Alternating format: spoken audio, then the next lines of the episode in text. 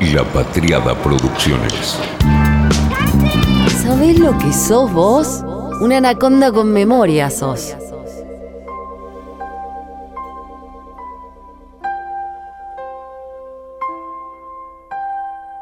...23 horas del viernes 2 de septiembre. Tengo mi copa de whisky... ...porque esta semana no habrá episodio de whisky. Lo levantamos. No era el clima, la ocasión,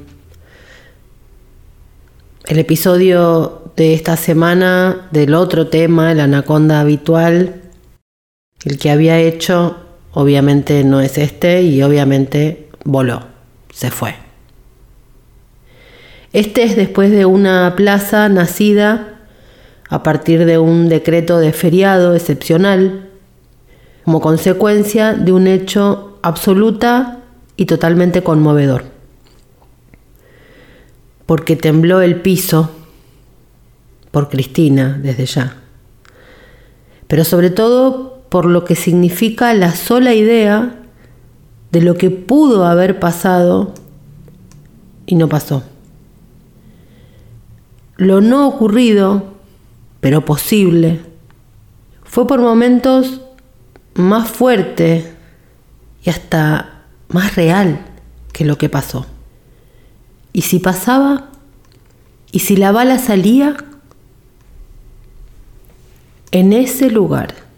Imaginemos solo un segundo el nivel de violencia en que hoy estaríamos.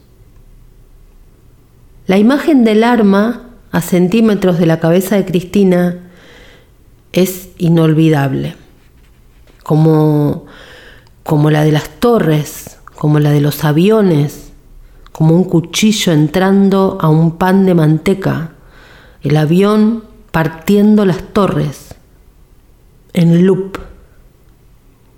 Un arma en la cabeza de Cristina, cinematográfico, muy JFK, o muy el tiro de frente a Harvey Lee Oswald, espectacular, espectacularizado nuestro ojo está adiestrado a mirar eso, pero cuando eso no es cine, sino un hecho de la realidad, hay que darle como una pequeña orden a la cabeza para que comprenda, como con las torres gemelas, tan hiperreal que se vuelve increíble.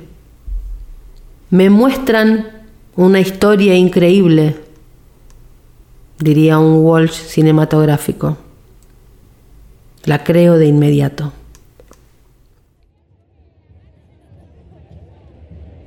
Hoy me fui a la plaza sola, me gusta ir a la plaza sola, a las plazas sola a veces. Caminar, el ejercicio silencioso de ir mirando todo, de escuchar todo, de pararme y mirar a un costado y al otro y girar sobre mí y mirar a un lado y al otro, detenerme en los detalles. Tenía miedo hoy, pero no miedo físico, ¿eh? no, no. De hecho, mi hija fue con su papá. Miedo político. A la resolución que se le daba a esa plaza. Tenía miedo de que fuera una plaza sectaria. Yo quería una plaza lo más Semana Santa posible. Como a todas las marchas a ver, a ver si entendía la composición. Hay algo que tenemos los periodistas medio de soberbia o de vulnerables, que creemos que recorriendo una plaza podemos darnos cuenta de una composición social lo que lleva siglos de sistematización en la sociología, nosotros lo hacemos en 15 minutos de caminata. Pero igual vine, me hice una composición, hay mucho propio y hay mucho sindicato. Esmata movió un montón, la UOM, siempre me hace bien ver a los sindicatos. Pero ¿qué más hay acá? ¿Hay algo más acá?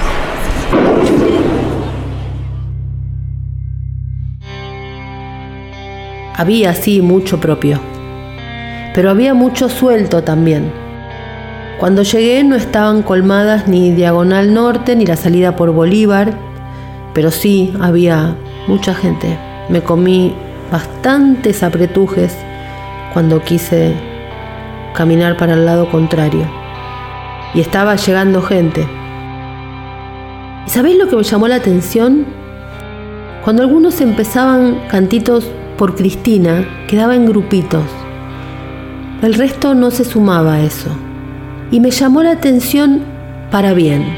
Y te voy a decir por qué. Porque hoy proteger a Cristina no es encerrar a Cristina, es abrirle a Cristina todo lo que haya alrededor.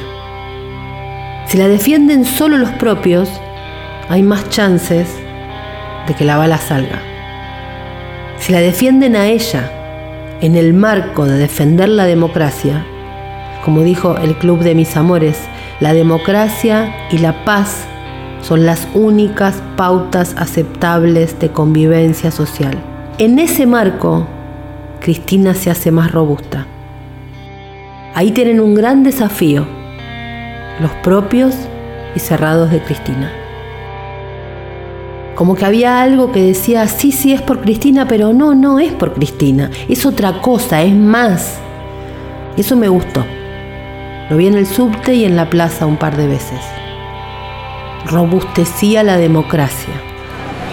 ¿Cuánto de lo no propio hay acá? ¿Hay acá algo de lo no propio? ¿Cuánto de los comunes están acá? ¿Fue una bisagra?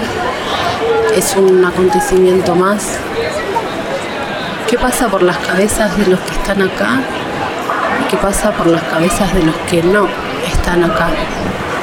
Vino alguien que en otras circunstancias no hubiera venido. Me encantaría ver una cara de un primer movilizado, uno que vino por primera vez. Pero ¿cómo lo descubro? Yo quería ver cuánto de lo común estaba acá. Y no me hago aún una idea y quiero comparar con un 24, con la del 2x1, con los recitales, con los festivales. ¿Con qué lo comparo? No sé si este tipo fue un sicario, un loco suelto. Quiero saber más sobre ese tipo. Anoche, 4 de la mañana, me fui caminando, es acá nomás, casi a la vuelta, a la casa que figura como su domicilio legal. No podía parar de mirar todo. Pasé millones de veces por esa esquina, paso millones de veces por esa esquina. Una peluquería. Lo tenía alquilado, parece que el peluquero es el que alquila. ¿Lo habré cruzado? Es un común, es uno que uno se cruza. Ahí nomás, acá, a una cuadra. No sé si es un sicario, un loco suelto. Lo cierto es que los locos sueltos están con la locura general bastante alrededor. Nosotros no tenemos una cultura de shooters, de tiradores, como hay en otros países. Se recordó en estas horas, a partir de lo que pasó con Cristina Fernández, lo que le había pasado en el 91 a Alfonsín, que intentaron matarlo, también de un balazo. Fue el tercer atentado que sufrió contra su vida y el que estuvo más cerca de tener un destino fatal.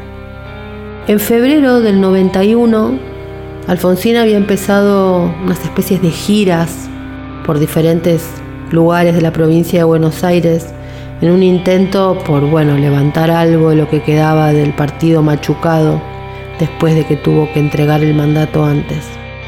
Eran reuniones medio autocríticas, catárticas, de, de camino, con miras a las elecciones legislativas del 91. Había arrancado en San Pedro y al día siguiente, el 23 de febrero, iba a San Nicolás. Le armaron un palco en la puerta del comité radical de la calle Mitre se juntaron unos 3.000, 4.000, 5.000 radicales para escucharlo. habían recibido toda esa gira, amenazas de bomba y demás, pero los 80, los 90, todos los días amenazas de bombas. Ya llegaba un punto en que nadie le daba ni Alfonsín. La cuestión es que a las diez y pico Alfonsín empieza su discurso y un tipo joven, al costado del palco, saca un revólver, apunta y dispara. Daniel Tardivo es, era su histórico custodio y se abalanza sobre Alfonsín, lo tira al piso y enseguida más personas se empiezan a tirar encima del custodio y de Alfonsín. Abajo, un desmadre, empiezan a buscar a ver quién era el tipo. Finalmente lo agarran, lo encuentran, se levantan, cruzan una mirada a Alfonsín con su custodio, entiende qué pasó, agarra el micrófono, pide calma y retoma su discurso. Había sido el tercer atentado, lo habían intentado matar en mayo del 86 con una bomba en una alcantarilla en Córdoba, en el tercer cuerpo de ejército, él iba a pasar por ahí. En octubre del 89, una bomba voló varios ambientes del departamento de Ayacucho al 100, cerca del Congreso que le habían prestado a Alfonsín y el tercero en San Nicolás. La pistola estaba percutada. El plomo había salido de la vaina y se detuvo en el inicio del recorrido. Algo que todos dicen es absolutamente infrecuente, porque además, al quedar así trabó el tambor impidiendo que éste girara y siguiera la secuencia. El nombre del tipo era Ismael Edgardo Darío Abdalá, tenía en ese momento 29 años, había trabajado en Somisa, había pasado por Gendarmería, había pasado por el Evangelio, se había retirado de todo eso. Le había escrito a Juan Pablo II, al Papa, a Gorbachev, a Bush y a Mitterrand. La madre contó que necesitaba cinco medicamentos para estar bien, que dormía de a ratos. Delirio sistemático fue la descripción psiquiátrica. Dos años después, Abdalá se mató. ¿Qué pensás? Le pregunto por escrito anoche, después de lo que pasó, a uno que le vivo preguntando qué pensás de todo. Identity Politics, me dice. King of Oxymorons, me dice. Le entendí porque medio que jugamos de memoria y estoy de acuerdo. Me hablaba de los enojados. De los enojados de este tiempo, que son diferentes de los enojados de otro tiempo. Todos los fenómenos de violencia de esta época, de estos enojados, son a partir de surgimientos de espacios políticos o de líderes o de referencias que en el siglo pasado no existían así. Mejor dicho, o tal vez sí estaban, pero diseminados, no organizados en un concepto común, con una red donde hacerlo. Todo esto cambia a inicios de la década pasada, en 2010, aproximadamente en una combinación de organización, de ratificación de identidad en redes sociales, ya no los medios como organizadores, sino como propagadores en todo caso, más los medios como repetidoras, digamos, que como generadores. Y con líderes que van desde las extremas derechas a populismos de derecha, que empiezan a ganar relevancia, organización y organicidad. Tal vez no comparten una agrupación en el sentido tradicional, pero sí un meme distintivo, un avatar, un nombre, un concepto, una identidad. Espacios de la política que en el siglo XX habían dejado de existir en la superficie porque habían sido aplastados después de la Segunda Guerra Mundial. No son los fascismos aquellos ni el nazismo aquel. Son nuevas formas de populismos de derecha, básicamente reunidos a través no tanto de cuestiones racionales, sino de valores. Tienen muchísimo que ver las emociones, los enojos. ¿Con qué? No importa, importa estar enojado. Suecia, por ejemplo, el país perfecto. casos de suecos, hijos de exiliados nacidos en Suecia, escapándose del Estado Islámico, se fueron para allá. Y esos hijos se radicalizan y se organizan para volver y ser miembros del Estado Islámico. Enfrente, los hijos de los suecos, estos chicos quejándose y enojados con que esos inmigrantes les sacan algo y se organizan en el enojo y salen con armas. Shooters en Suecia, el país perfecto, donde no falta nada. Muchos cientistas sociales tradicionales siguen pensando que la derecha es la derecha tradicional, o la fascista, oligárquica y neoliberal. Martínez de. Bueno, eso no es esto.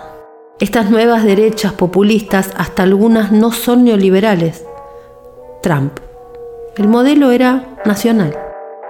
Las herramientas teóricas del siglo pasado, si no las ayornamos, no nos sirven más. Algunos están sentados sobre sus libros conocidos y no quieren pensar de nuevo. Pensemos en la cantidad de agendas políticas que giran sobre las identidades. Esto segmenta, atomiza, quita de vista el conflicto mayor, la historia con mayúscula, diría Carlos Marx. Muchos defensores contemporáneos de las políticas de identidad hablan de la perspectiva interseccional, que plantea una gama de sistemas de opresión que interactúan y que pueden afectar sus vidas, que provienen de diversas identidades. Según algunos que se describen a sí mismos como defensores de las agendas de la política de identidad, esto se centra en experiencias de quienes enfrentan esa opresión el propósito entonces es conocer mejor cómo es esa opresión racial, sexual, de género, y garantizar algún tipo de política para ese grupo. Estas aplicaciones contemporáneas de las políticas de identidad describen entonces a las personas por raza, etnia, sexo, identidad de género, orientación sexual, estado, por ejemplo, si es un veterano de guerra, dónde vive. Se pierde lo totalizante, lo que nos agrupa a más. Bueno, las derechas han copado la cancha y extreman y polarizan hoy también desde las identidades. ¿Qué hacemos entonces? ¿Seguimos como si nada? ¿O salimos a ver qué hacer con este quilombo en que nos han metido? Porque ellos, a la queja y a la crítica al gobierno, le suben la apuesta y se ponen por fuera del sistema y crean un extremismo antigobierno. ¿Truco? Quiero retruco, nos dicen. Y se ponen anticuarentenas, antivacunas, antileyes, antiinstituciones, antigobernantes y sacan un revólver. Son los verdaderos opositores al sistema. Cuando se muere Andrew Breitbart, el fundador de Breitbart News, el medio siguió adelante, más fuerte. Se trata de un medio más que polémico, que nació en 2007, con el periodismo sensacionalista, muy agresivo. Esa era su principal seña de identidad. Y siguió la estrategia de poner trampitas para conseguir clics. Estaban todos los titulares diseñados para captar la atención de la derecha y herir la susceptibilidad de los progresistas. Nos provocaban. Eran disruptivos, provocadores, diferentes. Y esto atrajo a un público más joven que el de los medios conservadores más tradicionales. Al multiculturalismo y a las identidades más cerradas le oponen grandes identidades Occidente, el pueblo, los anticastas. Toman el concepto de identidad de las viejas izquierdas progresistas y lo hacen propio. Estas derechas extremas buscan una sociedad más homogénea, es decir, no son como las derechas liberales. Y este discurso es atractivo porque engloba, engloba a todos frente a unos progresismos o liberalismos que nos presentan segmentos, fracturas. Cuando aparece alguien y dice, ¿y yo dónde me pongo? Si no encuentra un lugarcito en esas identidades progresistas, ¿qué va a buscar? El todo que lo agrupe. Los medios de comunicación, por supuesto, y las redes sociales contribuyen a consolidar en el imaginario colectivo cierta retórica y ciertos lenguajes, los frames. Pero el problema no solamente está afuera, ¿eh? está dentro, porque se ha normalizado en las sociedades una retórica de la polarización. Y a la polarización lo que más le importa es asegurar el voto fiel, lo propio, cuidar lo propio. Por eso es tan peligroso hablarle solo a lo propio, no salir y no ofrecer un todos que permita a todos ser parte de eso. Encierra, aísla, vuelve ajeno a lo otro, lo desconoce. Y cuanto uno más desconoce lo otro, menos quiere acercarse, más miedo le tiene y más odio también. ¿Viste en el campo? Cuando te dicen lo desconocí, sacan cuchillo cuando lo desconocen. Cuando uno intenta hacer un perfil de este sujeto del arma, de este casi asesino, por nada no fue un asesino, nos lleva a un tipo joven, enojado, sin participación orgánica, excesivamente similar a estos shooters de Estados Unidos o de Suecia, demasiado similar como para no preocuparnos. Hay un hilo en el enojo diseminado y no contenido. Era concordia o muerte nomás, ¿eh? Si era un seguidor de mi ley, ni idea. Pero andamos preguntando poco por qué hay tanto enojo. Lo que sí empezamos a saber, pero más que decirlo muchas veces de modo reiterativo, al punto de volverlo vacío, hay que incorporarlo. Empezamos a aprender que lo que se polariza con las palabras se extrema en la calle. No es una novedad, pero parece que no se comprende en la cabal medida que lo que se polariza con las palabras se extrema en la calle. Y no hablo de medios y mensajes unidireccionales Hablo de una matriz de radicalización que ya se nos ha hecho carne a absolutamente todos. La decisión final ahora es si seguir con la matriz que tanto bien le hace y le sirve a la derecha radicalizada para que nos lleven a este horror, o si vamos con esta situación de una vez a arrinconarlos y ponerles un freno, si vamos a ser combustible o límite de esto que pasó. Don't feed the troll, no alimentes al troll, es como una frase de una especie de bandera de internet. El troll que es el otro, pero también el troll que es uno. El troll de la realidad digital y el troll de la realidad real. No alimentemos al troll como bandera, pero no de internet, como bandera a la victoria. Acuerdos básicos, mínimos, y después a seguir conviviendo en la diferencia. Bisturí, en lugar de bazucas. Como dice Rodolfo Walsh, la sutil discriminación frente al rechazo en bloque. A mí se me hizo carne porque no aguantaba más. No soportaba más y veía el peligro de seguir y seguir y seguir y seguir y seguir tirando del piolín. Mi ejercicio pequeño, mínimo, personal, propio, fue preguntarme ¿Qué tengo en común con los que no tengo nada en común?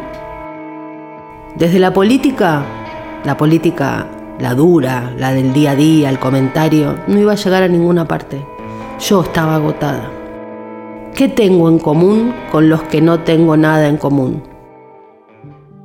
Esta semana, que no sale el episodio de Whisky porque no es una semana para hablar del placer, te cuento por qué hago podcast sobre whisky. Es porque me gusta la bebida, porque me encanta estudiar sobre eso, porque me parece la bebida que regala momentos.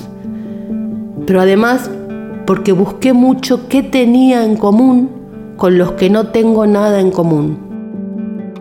En las catas, en los espacios del whisky, casi que no me encuentro con compañeros Sí, suena así, con comillas, compañeros. ¿Y sabes qué?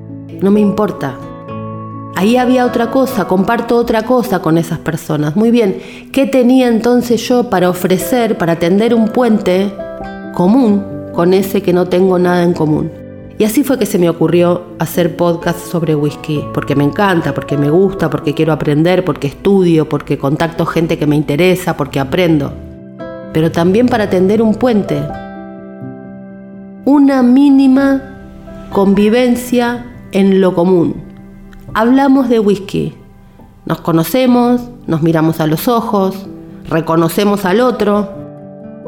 Y eso, por ejemplo, me permitió que con una cantidad enorme de personas que tenemos 99% de diferencias, no nos agredimos más. Cada uno va por su camino con su diferencia, pero cortamos la agresión. Se acabó la sospecha. Pusimos la diferencia a un costadito, conociéndola, y establecimos un lugar común. Ese fue mi modo. Debe haber otra cantidad más. Me parece que no alimentar al troll es eso también es que el otro no desaparezca en la diferencia. Reconocerlo. Cuando reconocemos al otro, cuando me reconocen a mí como otro, la agresión baja inevitablemente. Estoy convencida que es el camino. La radicalización nos agota, nos harta, nos cansa, nos vuelve violentos. Y después aparece uno que se va de mambo en esa, alimentadísimo por una realidad radicalizada alimentadísimo por los que buscan la polarización, por los que hacen de la grieta un negocio, y aparece ese, y la palabra la lleva al acto. Prefiero que me digan tibia, prefiero que me digan cobarde, a alimentar que se pongan balas en un arma. Prefiero tomar whisky, con el que tengo una diferencia. Prefiero que me digan frívola, por establecer ese puente.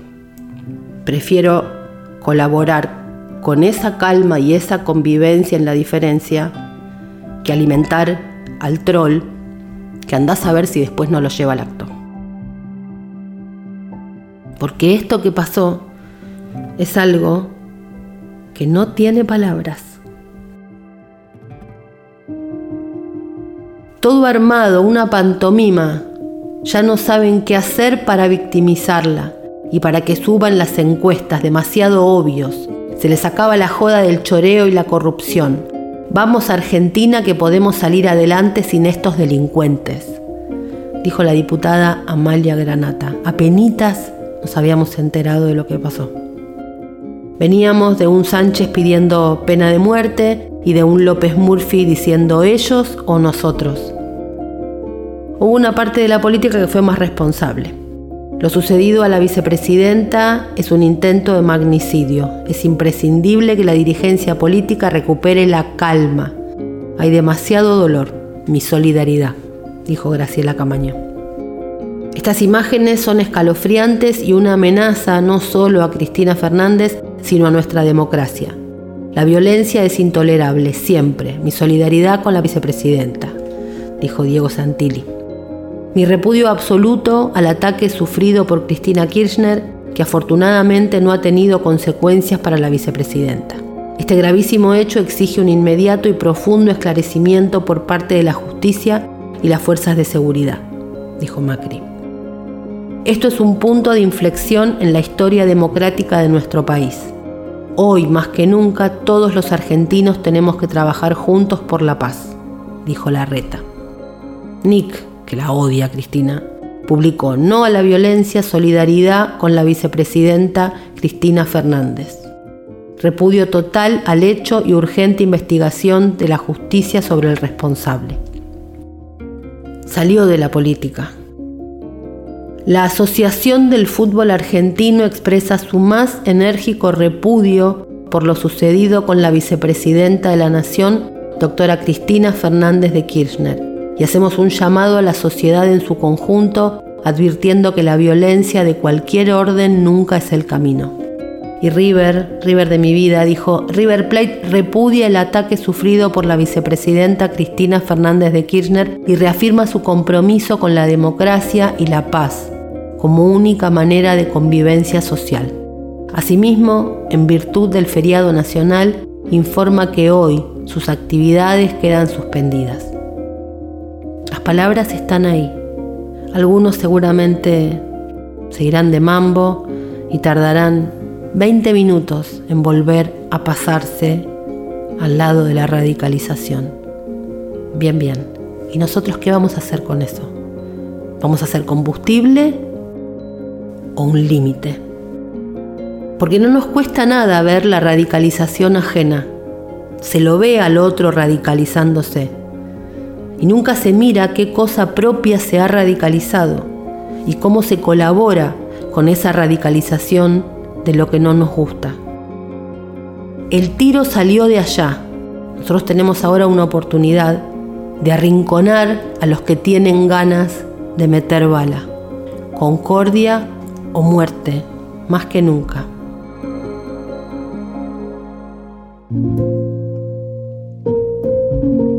¿La habrá querido matar? Me pregunto eso.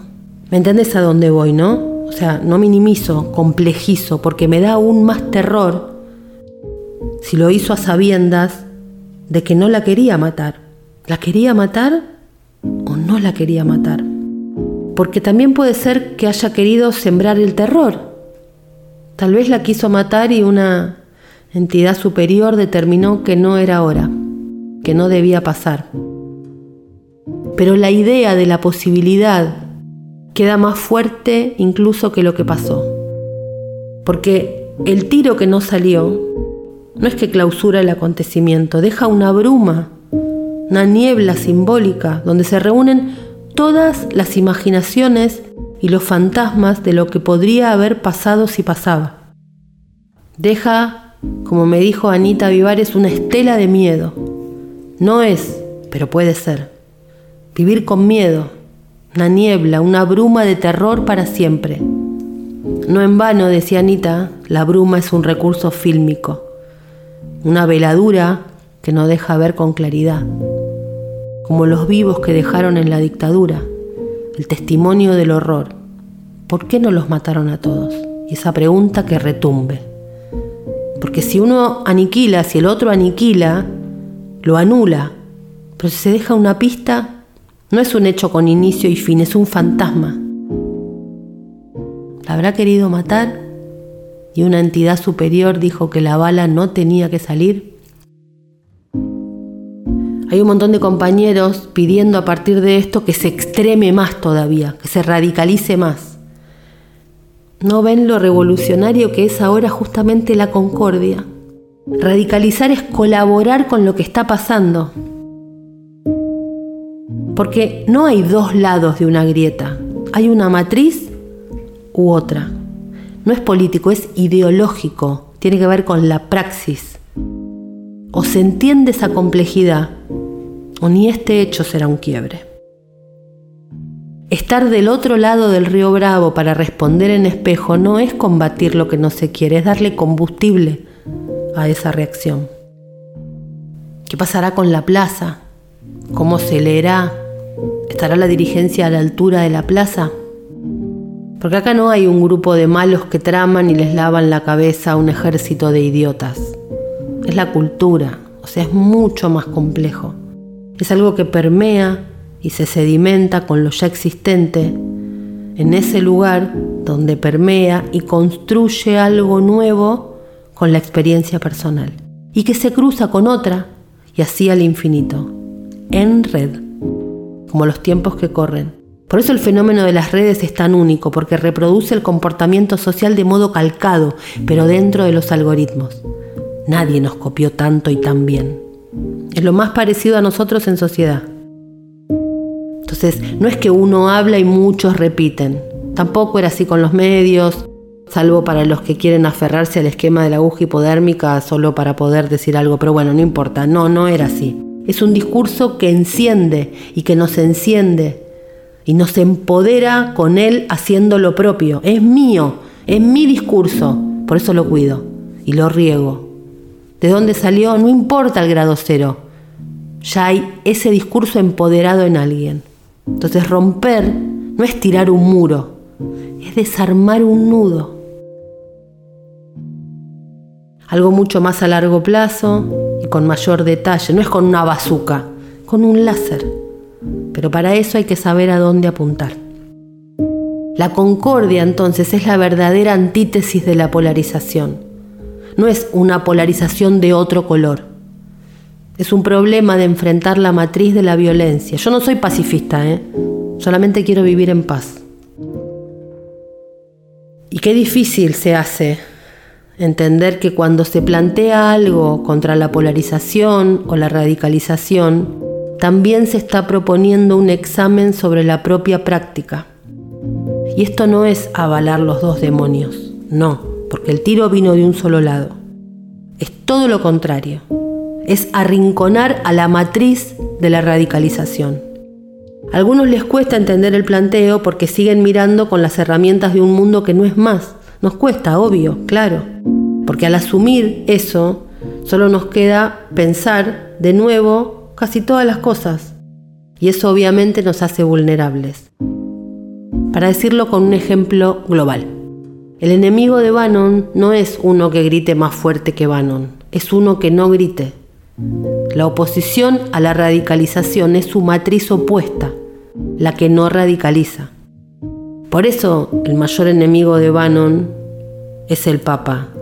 Bannon elige como enemigo al Papa porque eso es lo que debe destruir para poder seguir radicalizando. No se trata, no tiene nada que ver con esa idea de elegir un bando o ser equidistante de ambos bandos. No es una tercera posición, es combatir la matriz completa. Como me dijo Marcelo Falac, el periodista, siempre interesante periodista, pese a que es más bostero que Juan Román, pero bueno. Él dice, algunos no entienden eso y te salen con esa idiotez de Corea del Centro, a propósito, inventada por sus rivales. Hay que aflojar, dice, hay que aflojar todos ya. Comparto lo que decís, me responden. A veces parece que la polarización es el idiotismo de nuestro tiempo, una gramática política donde cualquier cosa confirma lo ya sabido y reafirma identidades. Cuando uno ve que llevamos adelante prácticas horribles, calcadas del que quiero combatir, algún semáforo debería encenderse. Me dicen también, para gobernar en democracia hay que convencer a la parte de la sociedad que se opone. No existe vencerlos, y menos si son el 30%. Si se piensa la política como guerra, solo ganan los poderosos. A la plaza fuimos, por supuesto, por Cristina, con afecto, con reconocimiento, pero si hubiera sido contra otro también hubiéramos ido. Como fuimos cuatro días que dormimos en la Plaza de Mayo en Semana Santa del 87, como salimos en diciembre del 91 en contra del levantamiento cara pintada, ni Semana Santa ni la calle del levantamiento fue a favor de Alfonsín o de Menem. Fue y es por la democracia y la convivencia en paz. Estoy orgullosa del libro que escribí sobre el odio en Internet. Orgullosa por mí, para mí, no sé los demás. Porque lo consulto, vuelvo a él. Quiere decir que desde que lo escribí, incluso hasta hoy, me sigue dando algunas explicaciones y ayudas. Estoy orgullosa, pero siento que salió a destiempo. Porque advertía el peligro, hablaba del peligro, en un momento en que ese peligro no parecía muy peligroso. No pudimos leer y entender el fenómeno Trump, escribí ahí, ni el Brexit, y reducimos todo a una especie de mundo de seres idiotas, ellos, porque nosotros seríamos una especie de iluminados que sabemos todo, que votan llevados de las narices por los grandes medios de comunicación que los medios tienen influencia, ¿me lo van a venir a explicar a mí? Pero esa influencia ha pasado en nosotros de ser descubrimiento a ser reiteración y por ende significante vacío y zona de comodidad. Yo podría tribunearla aquí y repetir como loro lo que digo desde hace más de 30 años, sobre la influencia de los medios. ¿Pero es solo eso? ¿No sucede algo más? Elijo la dirección del salmón, la difícil, y antes que juzgar desde el banquito, prefiero intentar comprender. ¿Qué hace que las sociedades se empalaguen de nosotros y no quieran volver a votarnos? ¿Qué hacemos nosotros para generar rechazo? Un amigo candidato en 2015 me dijo, Mariana, nosotros los cansamos. Me retumba aún esa frase. 2019 no es 2015.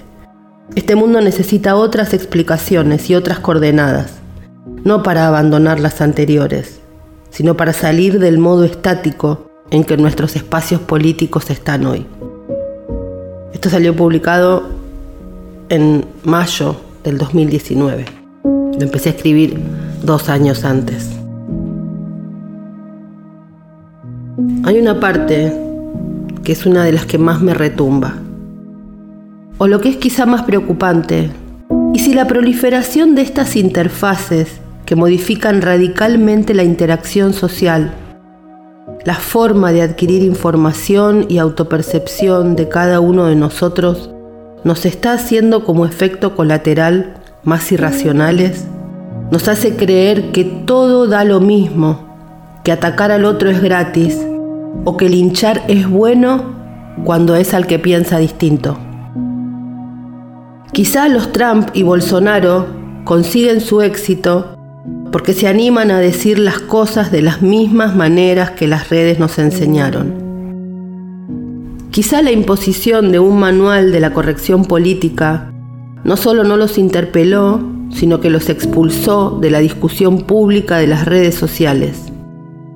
¿Y si no es que los Bolsonaro usan las redes, sino que es el efecto colateral que generan las redes la causa de la radicalización de la sociedad y permite que Bolsonaro salga de los dos puntos que tradicionalmente tenía? Sí, ya sé, Hitler no tuvo redes sociales. Stalin, Mussolini, el Genghis Khan y Attila tampoco. Pero no, no es así. Las tuvieron. No fueron digitales, claro. Pero las redes sociales existen desde que pintamos por primera vez una cueva o danzamos alrededor de la fogata.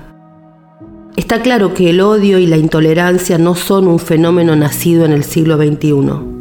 Sin embargo, las sociedades fueron delimitando y conteniendo el peligro que la polarización y la radicalización generan. Las plataformas digitales parecen estar borrando, en menos de una década, las defensas y anticuerpos que generaron las democracias ante los peligros totalitarios. Estas defensas que socialmente tenemos ante ciertos movimientos, ante ciertos peligros, no parecen estar funcionando. Hace una década alcanzaba con que un candidato cometiera un exabrupto para que sus posibilidades se derrumbaran. Hoy, Bolsonaro se convierte en presidente diciendo no voy a combatir ni a discriminar, pero si veo a dos hombres besándose en la calle les voy a pegar. O no corro el riesgo de que uno de mis hijos se enamore de una mujer negra porque fueron muy bien educados. Era exagerado hasta que sucedió y fue dicho. El 11 de abril de 2019, durante una cena social de negocios organizada por el Centro Simón Wiesenthal, el presidente ejecutivo de Disney, Bob Iger, pidió a la dirigencia política de los Estados Unidos que eviten y condenen el odio ante el periodo previo de las elecciones de 2020 y afirmó, Adolf Hitler habría armado sus redes sociales como una herramienta para difundir la propaganda extremista. Entonces, ¿seguimos insistiendo con que el votante no conoce al verdadero Bolsonaro y llenamos las redes mostrando lo que dijo? ¡Ja! Listo. Tuvimos miles de retweets. Ahora a sentarse a esperar que esos brutos vean lo que dice y listo. Chau Bolsonaro. Pues no. No solo no genera ese efecto, sino que gente que tenía sus reparos pasa a apoyarlo. ¿Quiere decir esto que la gente se volvió loca? Es interesante, porque cuando hablamos de la gente no nos incluimos. el bruto, el troll, el que no entiende, siempre es el otro. Sin embargo, que no votemos a Bolsonaro no implica que no hayamos consolidado nuestras creencias de la misma manera que vemos del otro lado. Nos consideramos los racionales e iluminados contra las bestias y oscuros mientras repetimos estereotipos. El libro pasó, los nombres pasaron a medias, Lula probablemente le gane a Bolsonaro y esto que pasó, este atentado contra la vicepresidenta es tan estereotipadamente bolsonarista que Lula puede mostrarlo como el horror que es. Pero Lula puede llegar a ganar habiendo desengrietado Brasil, no polarizando, no radicalizando. Lula puede llegar a ganar después de recorrer pueblo por pueblo, lugar por lugar y de reunirse con cada uno de los líderes evangélicos. Dejó de rechazarlos como había hecho la campaña del PT anterior para volver a abrazarlos, a incluirlos. Eligió la no radicalización, eligió la no polarización, eligió el camino de desengrietar Brasil y quizá le salga bien. No se trata de decir la sociedad completa es culpable, porque acá hay un solo culpable físico e individual. El responsable es ese hombre con un arma que apuntó a la cabeza de la vicepresidenta. Pero detrás de eso hay algo más. Y si no paramos eso que está atrás, es que el peligro de la bala sigue latente. Mi miedo es por lo que pasó y porque hay una bala que tal vez quiera salir. Hay que bajar. Concordia o muerte otra vez. Pero no porque soy una hippie boba o una pacifista pasada de faso en algún gusto perdido. No, nada de eso. Hay que bajar todos. Porque alguien tiene que frenar. Ellos no van a hacer. Seamos nosotros. Frenemos para que no haya más ellos o nosotros. No seamos sus otros en la otra esquina del ring. Desconcertemos a los que quieren ser ellos o nosotros.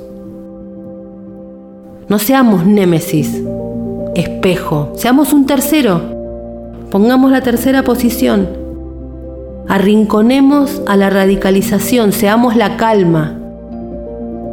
Seámoslo, porque si no bajamos, un día la bala sí va a salir.